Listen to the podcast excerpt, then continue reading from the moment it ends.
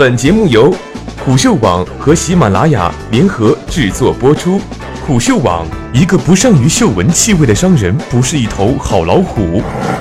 我是主播一木。接下来最重要的科技是什么？我想有很多人都会脱口而出：人工智能、VR、无人驾驶。但如果横向比较这三者的话，人工智能的应用已经相当广泛，甚至底层生态已近完善。VR 好歹是看得见、摸得着的，十几美金的眼镜到昂贵的一体机，消费者只要愿意，已然可以拿出钱包。然而无人驾驶呢？无论我们如何赞美这一技术的未来前景，无论国内外巨头如何下重注造车，无人驾驶距离能在中国正式上路，来到消费者手中，依旧太遥远，太遥远。最近我一直在想，现在就把无人驾驶这个听起来无限美好的气球放在舆论和资本的面前，会不会把其他汽车科技、汽车互联网的突破给掩藏起来，让众人都看着无人驾驶这个宣传册上的大蛋糕流口水，却忘了炉子里已经烤好的蛋挞？总体而言，汽车在无人化、网络化、新能源化这三条路上，都是一个渐进式、长时间发展的过程，这其中会迭生出大量机会。并且无人驾驶也不是突然练成的，而是众多技术应用硬件的积累。由手机控车向车载网络过渡，存在着大量应用机会。互联网汽车这个概念在二零一六年变得不再新鲜。分析各种互联网汽车的模式，有一点都是相通的，就是让汽车本身连上网络，并通过车载屏幕、车载传感器、车载摄像头进行人机交互。从地图导航到支付，再到天气、路况查询、音乐等内容下载与播放，这些原先由手机完成的控制要素，正在由汽车本身来实现。这种变化看似只是载体的演变，但其实含有非常多的可能性，尤其是针对车载网络应用的需求，比如手机的汽车场景应用，能做到的只有内容与信息的释放，而车联网可以控制汽车的各个硬件端口，能传达出的指令步骤也会相应增多。车载屏幕体系、音响体系的内容释放端也远比手机复杂，需要的应用也会更多元化。另一方面，车联网带来的汽车认证识别体系与相应的支付、内容获取、个性化方案都有较大的应用投放空间。汽车广泛接入网络之后，每一辆车本质都是一个消费个体和支付源。针对这一场景的价值提供和商业转化模式并不在少数。此外，基于车联网用户建立的服务与商业模式也是一种可能。汽车 O2O、汽车团购，甚至汽车社交方案都不难实现。总之，汽车网络虽然不能像 PC 转化为移动一样带来巨大的用户基数红利，却不难为一些适配型应用提供价值支撑。自动驾驶与无人驾驶之间，辅助技术与相关硬件是刚需。观察美国和以色列的汽车创业空间，会发现这样一个有趣的现象：很多小团队并不造车，却提供各种各样的垂直技术与相关硬件。而这类小团队提供的最主要的产品和技术，集中在从自动驾驶、辅助驾驶走向完全无人驾驶的中间地带上。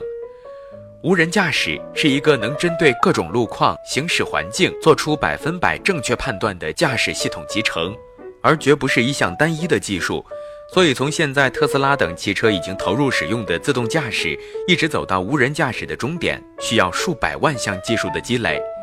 比如说，以色列的 Mobileye 这家公司与英特尔、宝马一起研究无人驾驶汽车，但其最重要技术却集中在车辆的上下坡场景上，制作了包括自动上下坡、自动控速、自动超车等系列智能化解决方案。在辅助驾驶和智能驾驶领域，必然要有大量的算法和智能交互技术来推动整体升级，这其中留给创业者的空间很大。并且随着智能驾驶技术的不断前行，所需要的硬件智能也在不断增加。智能刹车片、智能油控，甚至帮助完成自动驾驶的挡风玻璃，都是未来的刚性需求。通过技术专利占领这些行业高地，其实不失为一个巨大的机会。共享出行的身份适配与智能个性化也值得思考。新能源和智能化汽车的发展中，另一个议题也是行业关注的重心，那就是共享出行。但与租车不同，完全的共享汽车解决的是家庭日常对出行的需求，对车辆的要求、用户的需求、商业运作模式都有着巨大的改变。当然，其中的衍生机会也不少。比如如何解决共享汽车的身份适配问题，尽量在保障汽车这种高价值产品的使用度同时，最大限度减少共享体系的人力投入，就是一个不错的机遇。共享单车的火爆，让消费者见识到了无人化与智能化管理带来的便利。那么，汽车是不是可以如此呢？所需要解决的三个问题：一是车辆如何准确识别用户身份，完成身份适配与信用度管理；二是如何保障车辆不受损，并监控保养进度与安全系数；三是如何让消费者尽量方便的取车与停车。其中很重要的就是电桩端口的配合。另一个问题是，汽车作为一种相对私人的使用品，每一个用户会有不同的使用习惯和驾驶习惯。共享汽车作为一种公共资源，如果能准确地判断用户，并个性化调节系统与驾驶配置，那将是一个重要革新。那么，共享汽车的领域都需要相应的解决方案来配合。目前这一领域创业者还寥寥无几，而未来呢？从无人机开始，把汽车变成变形金刚。另一个今年的新变化就是各种车载设备在快速增加，比如车载无人机和运动相机，让在车声自拍、航拍甚至多镜头直播变成了可能。然后就是车载自行车、车载炊具，甚至车载娱乐系统，都开始进入到造车方案之中。随着智能化驾驶和汽车互联网的推进，汽车里暗藏各种相关消息的趋势应该不会更改。本身就是科技消费热点的无人机，为这条汽车副驾驶硬件之路开了个好头。大的趋势来看，驾驶需要越来越智能，那么人类在汽车里无聊的时间也会越来越多。通过附加硬件、附加功能，尤其是泛娱乐功能来改善汽车的市场转化率，是各大车企的供需。